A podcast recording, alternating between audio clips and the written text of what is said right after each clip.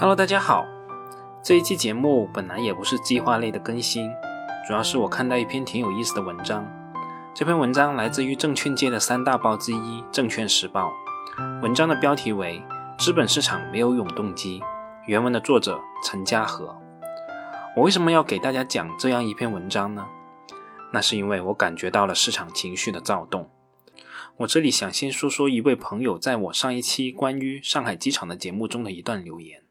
现在的资金，第一怼龙头，第二市盈率拿到历史上都是很吓人的，绝对高位。疫情期间，很多人期待海底捞挖个大坑，结果人家没跌，反而在高估值的基础上快速弹起，又翻倍了。上海机场这样的生意模式和龙头地位，要不是疫情直接冲击，估值早就不是一九年基础上的二十八倍了，能给你干到四十八倍、五十八倍，你信不信？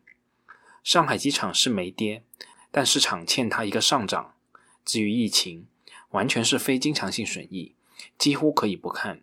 三五年后，市场给上机未来现金流量折现时，你还会在意曾经有过疫情吗？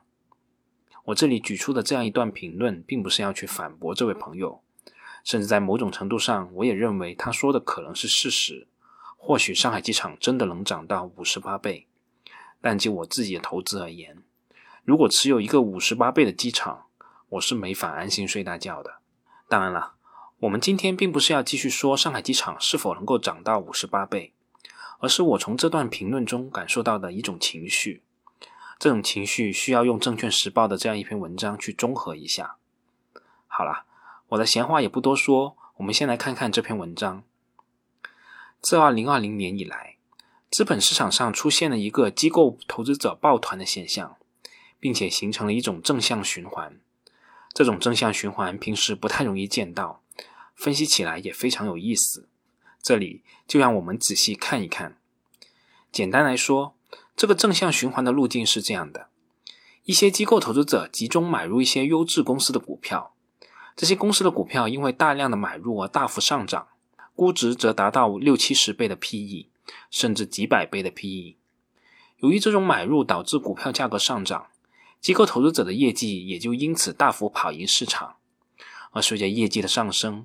新发行的基金等产品也受到市场的热捧，因此有更多的新资金流入市场，这些资金再次被投向同一批优质公司的股票，导致这些公司的股票继续上涨。同时，由于市场上的流通盘已经慢慢被之前的持仓锁定，因此每一次新的上涨所需要的资金变得越来越少，于是。资本市场形成了一个完美的正向循环，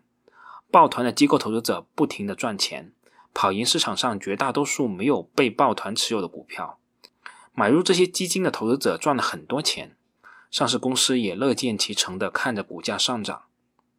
其实，正如物理世界没有永动机一样，资本市场上的盈利模式，除了通过创造真正实体经济的价值实现，也不会永远保持利润的增长。而如果一种形成了正向循环的盈利模式，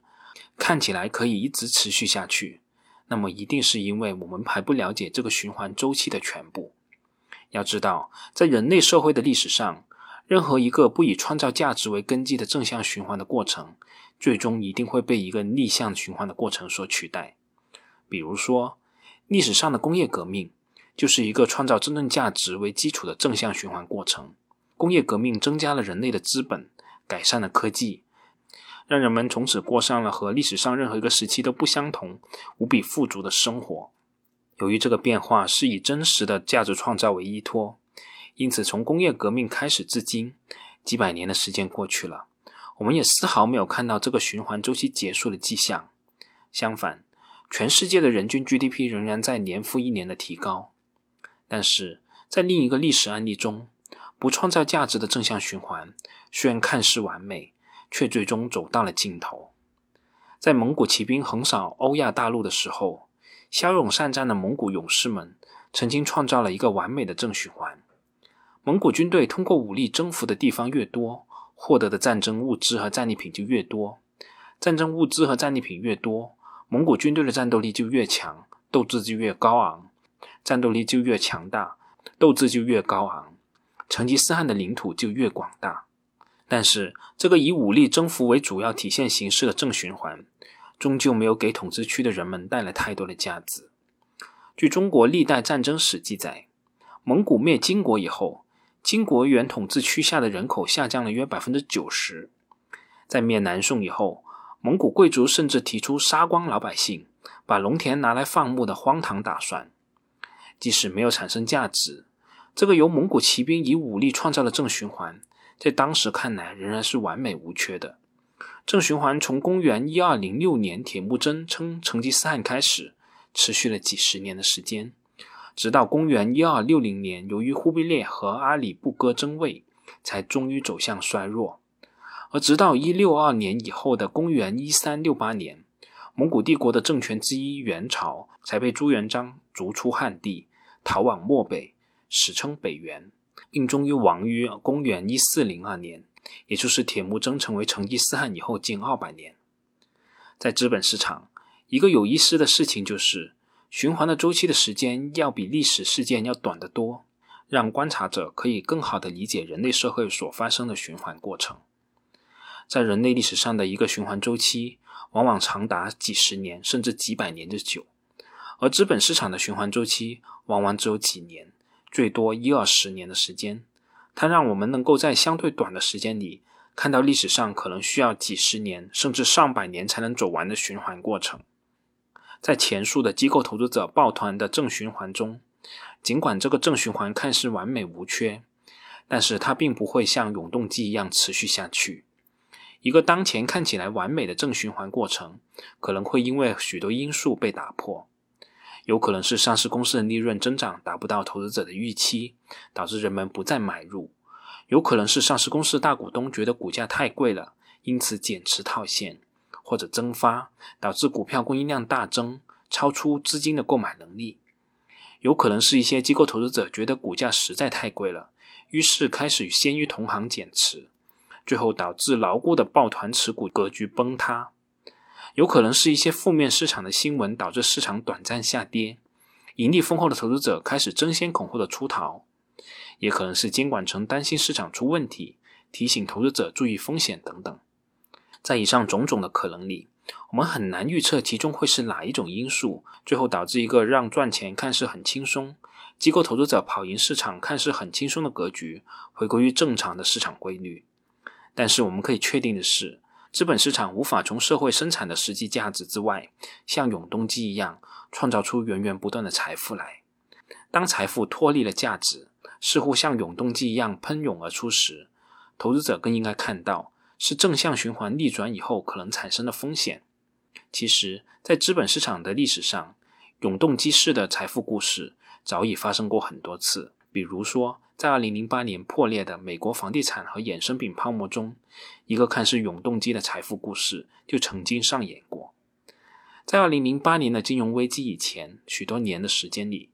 美国的房地产和衍生品市场产生了一个完美的正向循环的过程。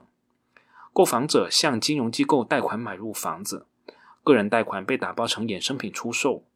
金融机构卖掉贷款包以后，有更多的钱贷款给购房者。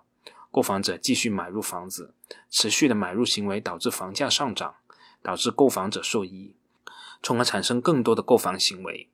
而衍生品持续的膨胀和复杂化，也让金融机构也能一直在账面获益，从而有更多的动力和资金贷款给购房者。在这样一个巨大的正向循环里，财富像永动机一样被创造出来。购房者在累积巨大的债务的同时，账面赚的也越来越多。而金融机构也在累积巨大的衍生品杠杆的同时，在账面上获得巨额的收益。在2007年，花旗银行时任的 CEO 说了一句也许可以流传百年的经典名句：“音乐只要不停，你就得一直跳下去。”永动机看似毫无破绽，但是最终，美国房地产的贷款偿还需求超过了贷款者的还款能力，永动机里终于开始出现了故障。而当房价由于美联储加息周期开始下滑，贷款违约率上升时，超级复杂的衍生品们看似完美的信用评级就开始像多米诺骨牌一样崩塌。最后，二零零八年的金融危机横扫全球，成为人类金融史上深刻的教训。正如真实的物理世界里没有永动机一样，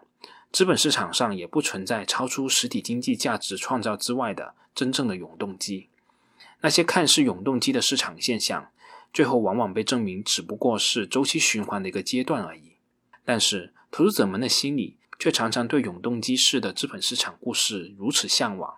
最终常常迷失在虚假的永动机中无法自拔。如此说来，这些看似可以永远盈利的永动机，到底是由资本市场创造出来的呢，还是由投资者的内心所憧憬出来的呢？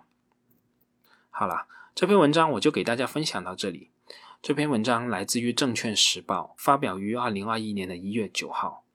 那其他的，我觉得我也没必要多说了。这次就先到这里，我们下次再见吧。